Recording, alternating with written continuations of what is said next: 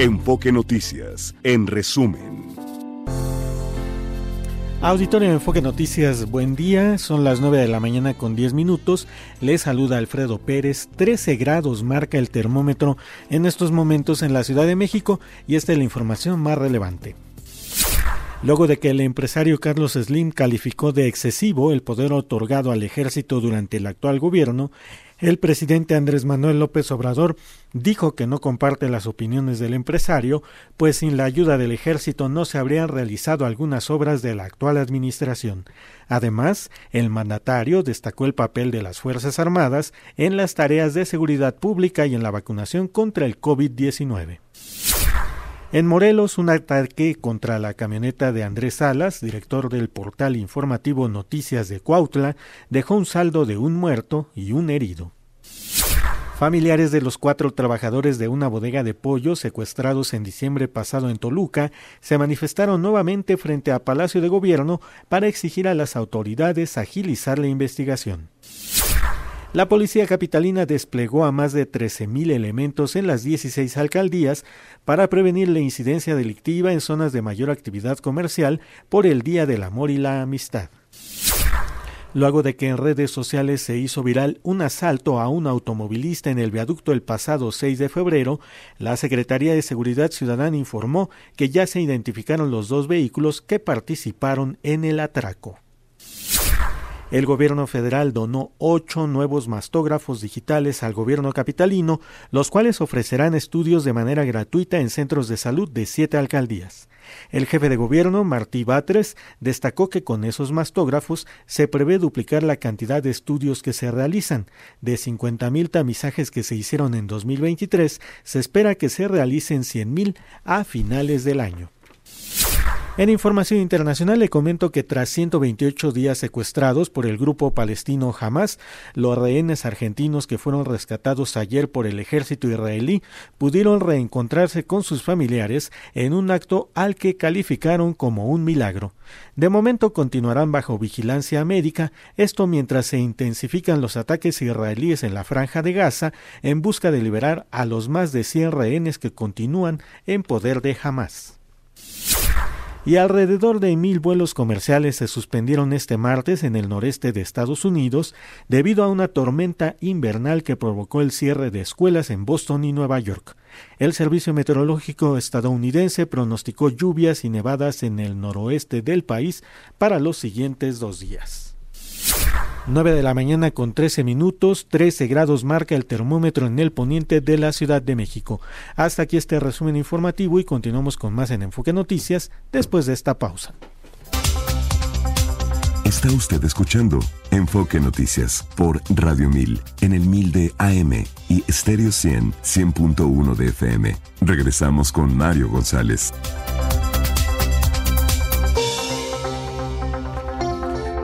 9 de la mañana con 21 minutos. Después de las menciones del gobernador de Nuevo León, Samuel García, en contra de su persona, contra Francisco Cienfuegos, eh, sobre presunto desvío de recursos y presunto lavado de dinero, pues eh, Francisco Cienfuegos, quien fue además como eh, delegado de la campaña de Xochitl Gálvez en Nuevo León, presentó una denuncia contra el gobernador del estado por, obviamente, por lo dicho en su contra y además por la intervención en el proceso electoral. Así que la denuncia va en distintas direcciones. Francisco Cienfuegos, qué gusto saludarte, bienvenido.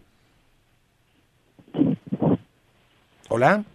Gusto es mío, muchas gracias por esta oportunidad. Bueno, bueno. Eh, sí, sí, te escucho. A ver, la denuncia va en varias eh, direcciones, eh, ante el INE por delitos, presuntos delitos electorales por parte del gobernador y también autoridades, o sea, va, va por la vía penal también, Francisco. Sí, a ver, ahorita estamos enfocándonos en la parte electoral. Eh, principalmente ante la Fiscalía de Delitos Electorales, ante la FICEL, por el desvío de recursos públicos. Eh, Samuel García es gobernador del constitucional del Estado de Nuevo León. No tiene nada que estar haciendo hablando ni de candidatos. Yo soy candidato al Senado de la República, ni de Xochitl, eh, que es también candidata, ni de Mario Fabio Beltrones, ni en favor de un partido político, ni en contra de un partido político. eso, la ley es muy clara y al hacerlo en horario de gobierno, en palacio de gobierno, con recursos de la gente, estás tú desviando recursos y es un delito penal fragante, ¿verdad? Eh, todo el mundo vio esa eh, rueda de prensa en horario laboral. Adicional, acudí al INE precisamente por dos vertientes. La primera es calumnias y la segunda es inequidad e imparcialidad en la contienda. Él tiene que respetar las leyes electorales. Nos han costado mucho trabajo construir eh, el país democrático que hoy tenemos, como para que Samuel diga a mí, el INE no me importa, le voy a sacar la vuelta y me voy a enfocar a hacer campaña e intervenir en el proceso electoral, dañando aparte la imagen de un servidor. Ahora, eh, hay señalamientos muy delicados, supuestamente lavado de dinero eh, por parte del gobernador hacia tu persona, Francisco. Eh, ¿Qué hay de eso? Supuestamente documentos que no debieron haber estado en manos de, el gobernador, pero el tema es que pues ya son públicos, es decir, una supuesta investigación de la Unidad de Inteligencia Financiera. Claro, a ver, yo siempre he estado participativo con la autoridad que así lo requiera. Llevo más de 20 años en el servicio público, Mario. Siempre, el año pasado, cuando me nombraron delegado del PRI en la elección de Coahuila para gobernador, seis días después sacaron esta misma nota. ¿eh? Te, invito a que lo googlees. Es exactamente la misma nota. Me nombraron delegado de Xochitl en la campaña en Nuevo León. Ocho días después, nueve días después, viene otra vez una nota periodística. Denuncias ante la Fiscalía General de la República eh, creo que cualquier autoridad o persona la puede interponer de, de eso a que se pueda eh, consumar el delito o que se sancione es totalmente falso. ¿eh? Yo no tengo relación con ninguna de esas empresas ni transacciones al extranjero. Es totalmente falso. Lo hacen ver de manera como golpeteo político, precisamente cuando Xochitl cada vez se posiciona más en Nuevo León. Eh, ¿Hay una investigación abierta en tu contra? Hay una investigación, eh, hay una denuncia más que una investigación.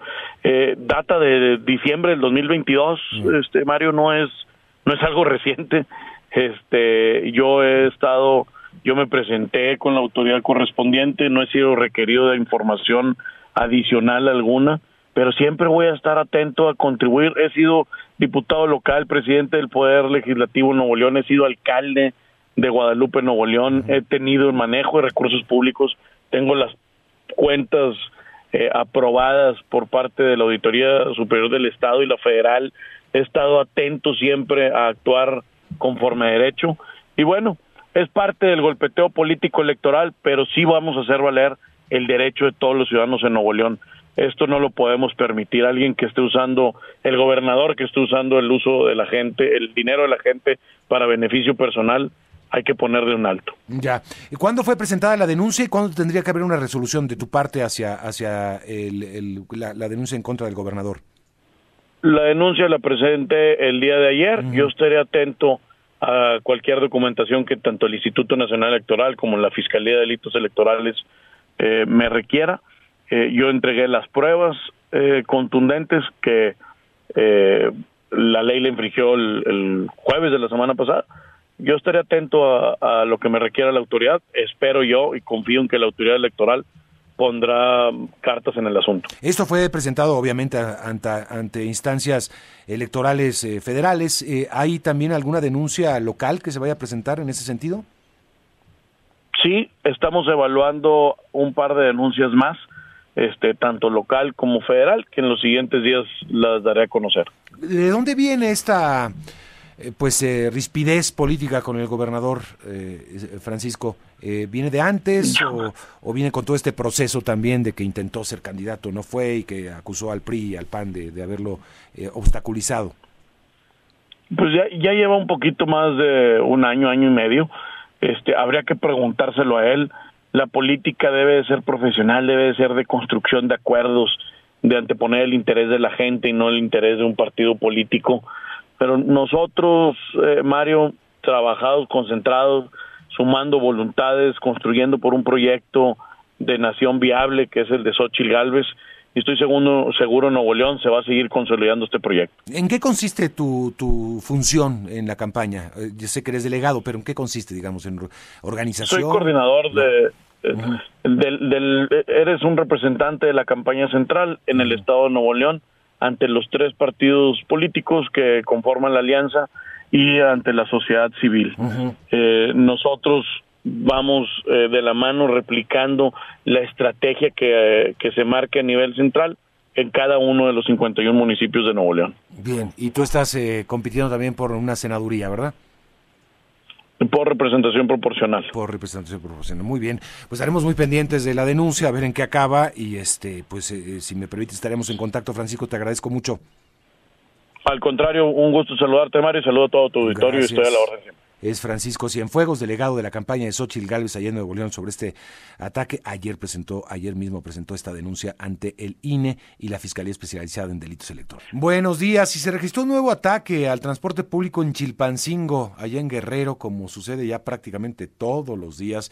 Hay un muerto. Janet Castillo, cuéntanos. Así es, Mario Auditorio, ¿qué tal? Muy buenos días. Efectivamente, un nuevo ataque deja al menos una persona muerta y una más lesionada. Esto luego de que sujetos armados que viajaban a bordo de un vehículo y una motocicleta, según las primeras indagatorias, dispararon en contra de estas unidades móviles, sobre todo a la base, la base de Urbans que se instala del centro hacia Javier Mina, que es eh, parte de por lo menos tres colonias que comprenden esta base de transportes eh, el servicio público aquí en el Chilpancingo. Y bueno nuevamente eh, las actividades en la capital del estado se quedaron prácticamente pues inertes, eh, no hay hay muchos negocios cerrados, hay poco transporte nuevamente y bueno, pues sigue también el operativo de seguridad que implementaron el gobierno del estado con las fuerzas federales, tanto del ejército como de la Guardia Nacional para seguir resguardando no tanto no tan solo a choferes, también a los usuarios, hay diferentes puntos eh, de policías instalados en todo lo que es eh, la parte de Chilpancingo, sobre todo en la parte del centro y en las afueras de la ciudad para pues eh, pues estar pendientes de alguna situación. Sin embargo, bueno, pues ayer eh, otra persona resultó muerta, una más lesionada. Desafortunadamente con estas ya son cinco personas del transporte público que fueron asesinadas a balazos por a manos pues de sujetos armados. Por otra parte, comentarte Mario Auditorio que ya en enfoque hemos estado informando de manera puntual de la desaparición de una familia en lo que es la comunidad de Ayagualtempa, que este pertenece al municipio de José Joaquín Herrera, que es la parte de la región eh, norte de la ciudad, en donde cuatro personas habían sido privadas de su libertad. Resulta que ayer fueron encontrados muertos eh, la pareja de papá, la mamá, además de los dos hijos, estaban, eh, los encontraron muertos en lo que es la carretera Chilapa Tlapa, en donde ya la Fiscalía General de Guerrero pues ha iniciado una carpeta de investigación por esta situación. Ya se había realizado también algunas eh, búsquedas por parte de la Fiscalía Especializada en materia de desaparición forzada y búsqueda de personas desaparecidas desde el pasado 19 de enero sin encontrar, encontrar indicios de estas personas que por cierto estos familiares son son familiares del líder de lo que son las el líder de las policías comunitarias de esa región. Y pues es el reporte que tenemos hasta el momento aquí en el estado. Vaya, pues sí, bueno, pues Janet, te agradezco mucho. Los reportes son así un día y el otro también. El exalcalde de San Juan Evangelista Andrés Valencia Ríos fue asesinado en la comunidad de, de Lima, de la Lima. Esto es en Veracruz y Javier Laertes nos tiene más información. Javier, adelante. Muy buenos días, Mario. Buenos días al auditorio de Veracruz. Para Enfoque Noticias, los saludo y les informo que el exalcalde de San Juan Evangelista, esto en la zona sur del estado de Veracruz, Andrés Valencia Ríos, fue asesinado en la comunidad de La Lima, hasta donde hombres armados a una motocicleta llegaron y abrieron fuego en contra del exedil. Los hechos se suscitaron eh, durante el lunes cuando al parecer el expresidente municipal apoyaba a un grupo de personas a rescatar a un ahogado en el río San Juan a la altura de la carretera La Lima eh, la comunidad Juanita, esto en la región sur de Veracruz, como te comentaba, tras el ataque, los agresores huyeron con grupo desconocido al lugar, arribó personal de seguridad quienes acordaron la zona para iniciar las investigaciones y dar con los responsables. Eh, Andrés Valencia fue alcalde eh, de San Juan de Evangelista, banderado por el PAN, en el periodo 2018-2021 y en la actualidad su esposa se desempeña como síndica del ayuntamiento. A través de un comunicado, la Fiscalía General del Estado informó que inició una carpeta de investigación tras el hecho donde perdió la vida el exalcalde de San Juan Evangelista y donde, bueno, pues el compromiso de la Fiscalía es que no va a haber impunidad en este caso. Es el reporte hasta el momento, Mario Auditorio. Muy buenos días. Vaya, gracias, Javier. Vamos a la pausa. Son ya las 9 de la mañana con 34 minutos en esta mañana en la que ha pasado de todo un poco. Regresamos, tenemos más información aquí. Los deportes con Javier Trejo Garay. Javier Trejo Garay, ¿cómo estás? Presente. ¿Cómo estás, Mario? Amigos de Enfoque Noticias, vámonos con más información deportiva. Más temprano destacábamos, Mario, acerca de la importancia que tiene cada presentación del auto Ferrari. Eh, cada año eh, Ferrari es eh, siempre o genera siempre mucha expectación a pesar de que también tiene muchos años que no consigue nada. De hecho, la última vez que el equipo de Ferrari logró obtener a un piloto campeón fue en el lejano 2007 cuando corría todavía Kimi Raikkonen en 2007. Luego un año más tarde, 2008, consiguieron ganar el campeonato de constructores. Desde entonces no ganan nada. Es decir, es un equipo, el, yo diría el más importante, si me, si me apuran un poco, el más importante en la historia del deporte motor, Ferrari, y que de hecho es el único equipo que desde el lejano 1950 ha participado en cada año, cada temporada en la Fórmula 1. Es el único equipo, pues, que ha formado parte de la Fórmula 1 desde su creación, desde su inicio en aquella década de los 50. Y bueno, por eso mismo es una marca icónica, una marca importantísima. Sin embargo, insisto, los logros deportivos de, este, de esta escudería del cabalino rampante han sido escasos, al menos en las últimas décadas. Bueno, por eso es siempre tan relevante ver si este año, ahora sí Ferrari, va a ser un auto más competitivo. De hecho, el auto que presentó recientemente la escudería, me refiero hace apenas unas horas, eh, tiene algunos tintes que recuerdan al Red Bull del 2019. No es un secreto, Mario, que los eh, autos, eh, obviamente cuando salen ya a competir cada año, vas viendo qué autos están haciendo bien el trabajo y qué autos no.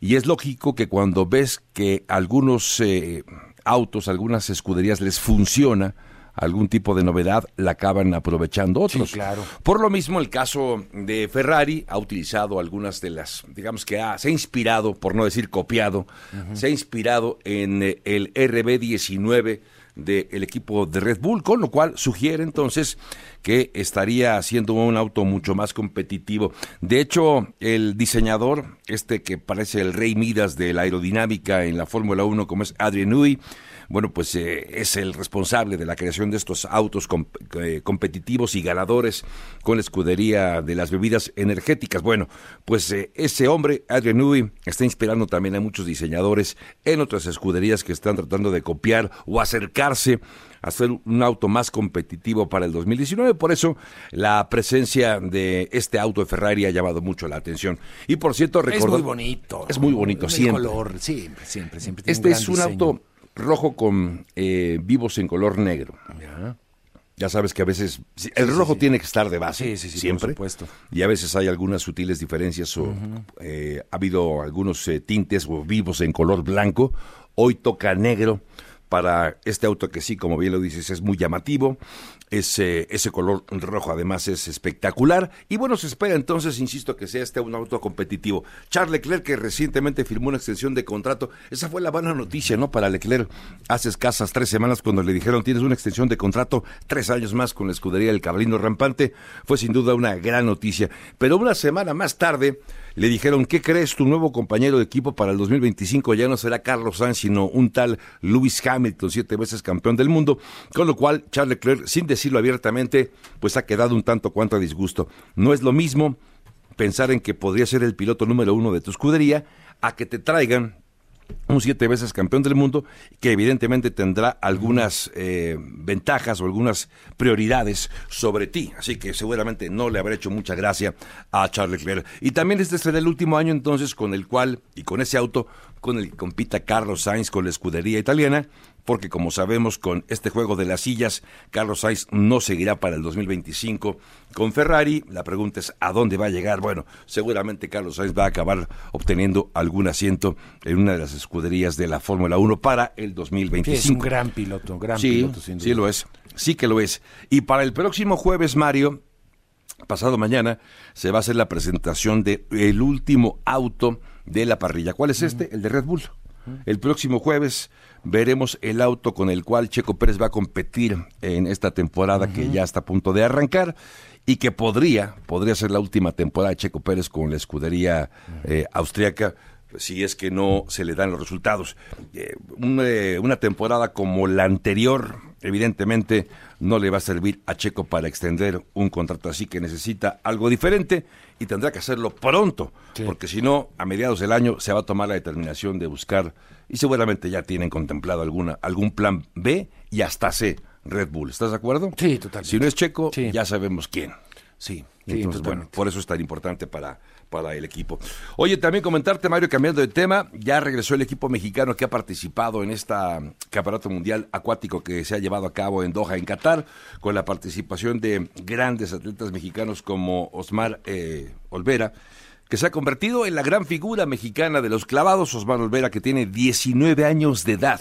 Y a sus 19 años de edad ya acumula varios logros a nivel internacional, a nivel mundial, de hecho ha participado ya en los últimos campeonatos mundiales, eh, logró un total de, de, dos medallas en estos en este campeonato mundial de Doha en Qatar, ha logrado un total de cuatro medallas en campeonatos mundiales de, de natación, por lo cual hoy es la gran figura. Te cuento también que la participación mexicana en este evento fue tan importante porque de hecho de 12 de 12 competencias enclavados en las que tuvo lugar en, Doha, en Qatar, México logró 10 boletos olímpicos. 10 boletos olímpicos para París 2024 ha logrado México justamente con la participación de atletas como Osmar Olvera, por ejemplo, también como Gaby Agúndez, por ejemplo, como Alejandra Orozco, que son también las cartas fuertes de este equipo mexicano de clavados, que para París pues espera tener un buen, buen rendimiento, que sea una buena presentación de estos eh, atletas mexicanos. Y ojalá que reciban ese apoyo que se les ha escatimado en los últimos años a estos atletas que, pues, yo sé que es un lugar común decirlo, pero es un hecho, han puesto en alto el nombre del deporte mexicano. Enhorabuena. Bueno, Mario, también comentarte acerca de la actividad del fútbol para recapitular. Hay sendos partidos para este día en eh, la Liga de Campeones de Europa, partidos que se van a disputar este día, el eh, Copenhague será al, filo de las 2 de la tarde tiempo de México, recibiendo al Manchester City, obviamente el City a pesar de que va a actuar como visitante es favorito, el Leipzig estará recibiendo también al eh, Real Madrid, partido que también se va a disputar a las 2 de la tarde. Son los octavos de final de la Liga de Campeones de Europa que ya han, bueno, que ya se van a jugar a partir de hoy y de aquí, bueno, ya nos perfilamos hacia la recta final de esta Liga de Campeones de Europa. Hablando de temas del fútbol de Europa, Mario, después de eh, lo que ha ocurrido recientemente con el Barcelona, que en el ámbito deportivo le ha ido bastante mal. Sí, Al grado de que cada, cada vez que, que habla eh, y que da alguna, alguna opinión, eh, Xavi Hernández, se crea mucha polémica, se crea mucho ruido, dice que ya no va a hablar, que ya no quiere hablar, sin embargo, bueno, pues me parece que ya lo que ha hablado eh, ha dado pie para que se especule demasiado sobre el momento que está viviendo el eh, Fútbol Club Barcelona. Apenas el jueves pasado, Mario, se confirmaba que el Barça habría hecho algunos eh, pagos fantasma para algunos agentes. Hablaba de cerca de 100 millones de euros. Eh, lo que sí es un cochinero, ¿no te parece el Barça? O sea, con todo lo que ha ocurrido recientemente, más allá del plano deportivo, no sé cómo lograron durante tantos años ocultar estos malos manejos, estas cosas tan desaseadas y, trampas también que habría hecho el Fútbol Club Barcelona. Bueno, hoy por hoy se, se, especula sobre quién podría llegar a sentarse en el banquillo de, eh, de Xavi, el, banquillo que ocupa actualmente el técnico eh, culé, por cierto, porque él es eh, catalán, el caso de, de Xavi Hernández, y que sería el sustituto, por supuesto, para él en este banquillo para el próximo torneo. Se mencionan varios nombres. Obviamente Rafa Márquez no aparece entre ellos porque se espera que sean ya hombres eh, con alguna experiencia dirigiendo equipos importantes en Europa. Y de ellos no es todavía eh, Rafa Márquez, quien por cierto te cuento hoy está cumpliendo 45 años de edad. Rafa Márquez, que entrena al equipo B del conjunto culé, pero no es hoy un candidato para eh, sentarse ya de manera formal en ese banquillo. Ahora, como están las cosas, yo me pregunto y les pregunto, ¿será también igualmente atractivo todavía el banquillo del Barça? cuando Pues sabes que además no tienes dinero para comprar. Ay, siempre va a ser atractivo, ¿no? ¿Cómo no? Es el Barça, me queda claro. Sí, no, es un claro. equipo histórico. Sí, no. Pero no vas a poder contratar. Necesitas 100 millones de euros para, para nuevos fichajes el Barcelona.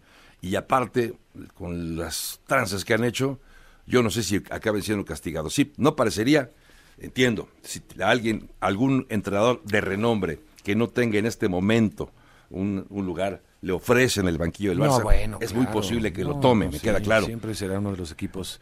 Pero- este, sí, sí, sí, de acuerdo, pero pues ay, ¿Qué?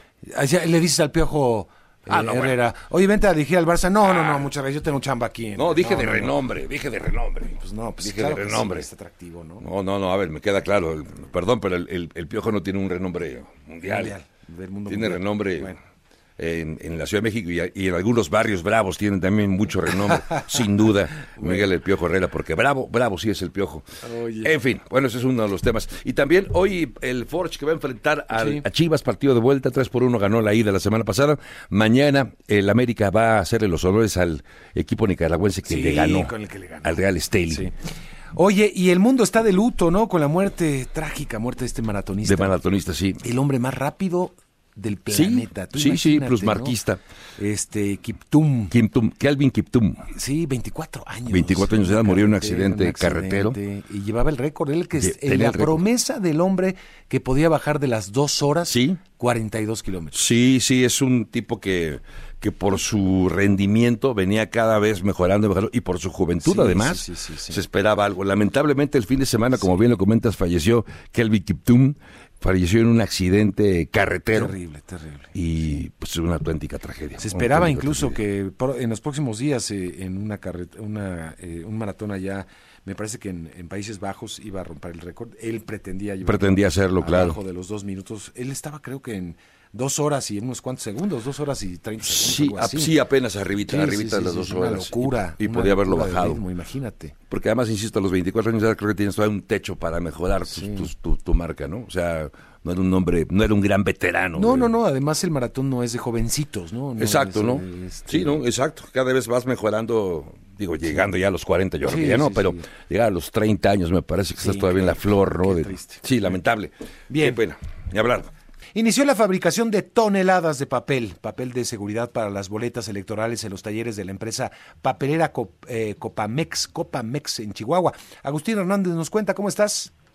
¿Qué tal, Mario, amigos del auditorio? Muy buenos días, es bueno saludarlos. Efectivamente, el día de ayer por la mañana se dio a conocer pues, el inicio de esta producción de 2.192 toneladas de papel marca de agua vitronal en la papelera aquí en Chihuahua.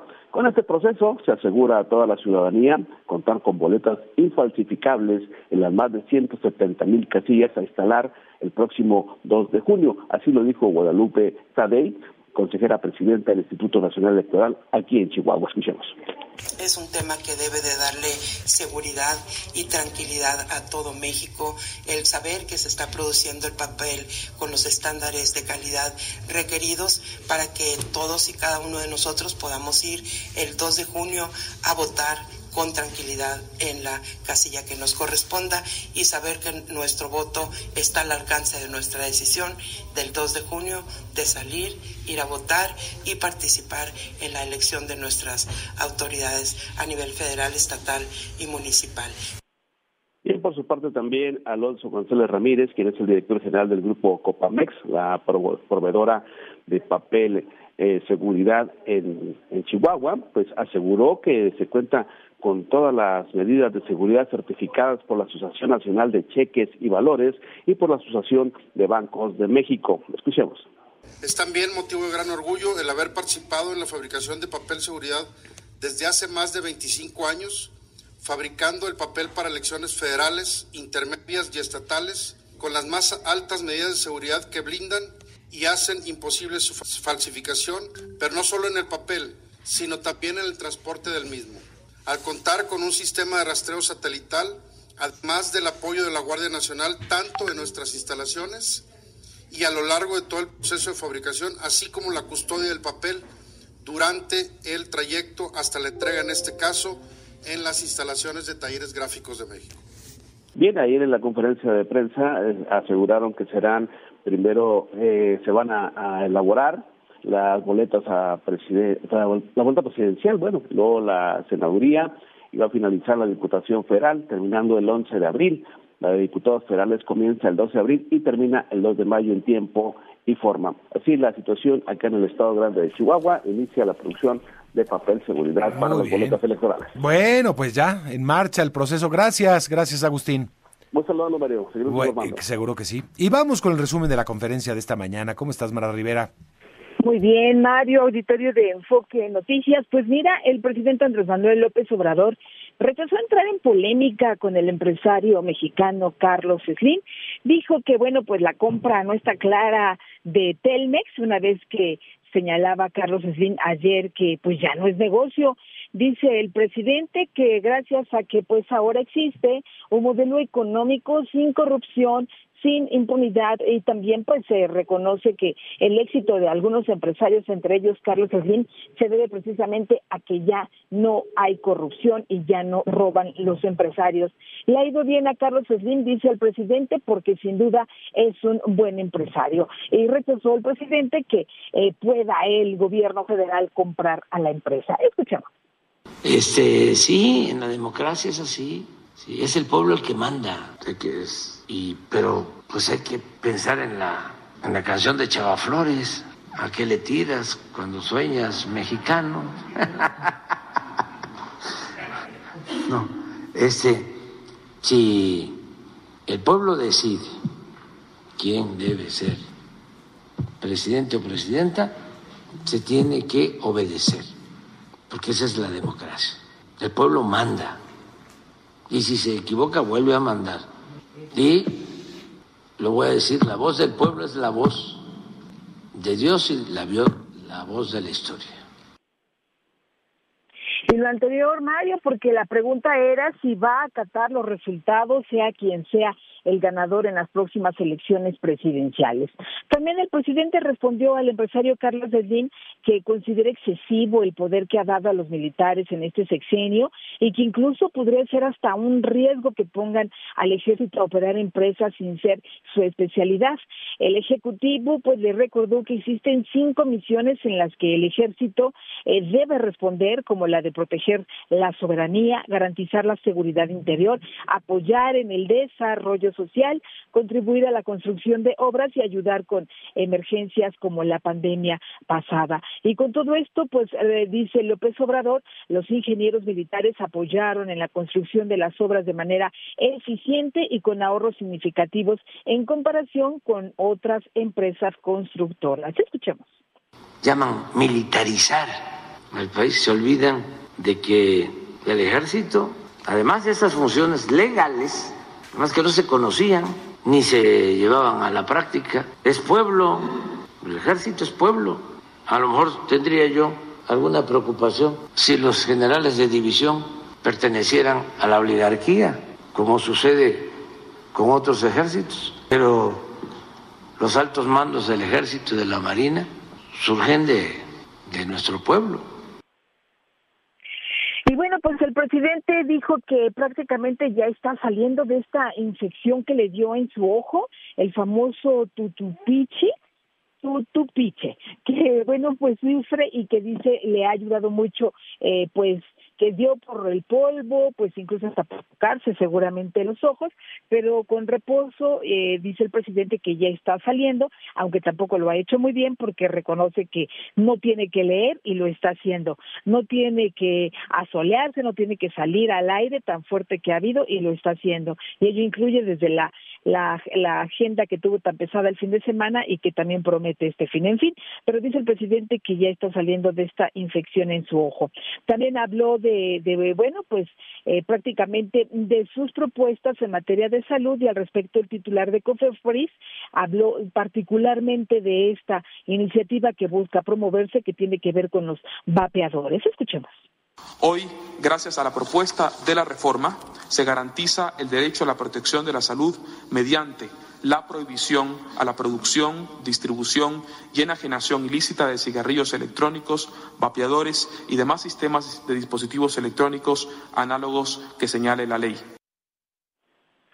Y bueno, Mario, por último, en este martes de la salud, el director general del Instituto Mexicano del Seguro Social, Zoe Robledo, resaltó que el gobierno federal busca garantizar atención médica integral y gratuita para las personas sin seguridad social. Y para lograr este objetivo, dijo que además de la propuesta reforma constitucional que tiene ya el Congreso, el gobierno va a continuar con la realización de las jornadas de reclutamiento médico. Se están ofreciendo más becas y sedes para formar parte de los médicos especializados en el país, bueno, particularmente en 23 estados donde ya están inscritos estas entidades el gobierno federal y hay una convocatoria de contratación para diferentes especialidades. Escuchemos al titular del INS.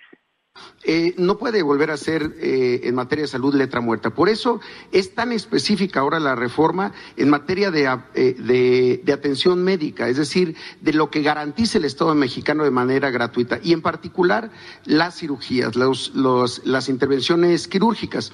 Esto tiene que ver con uno de los esfuerzos más grandes que ha hecho el IMSS Bienestar, remodelar, rehabilitar, obtener las licencias y dotar de equipo y de personal a 1.333 quirófanos.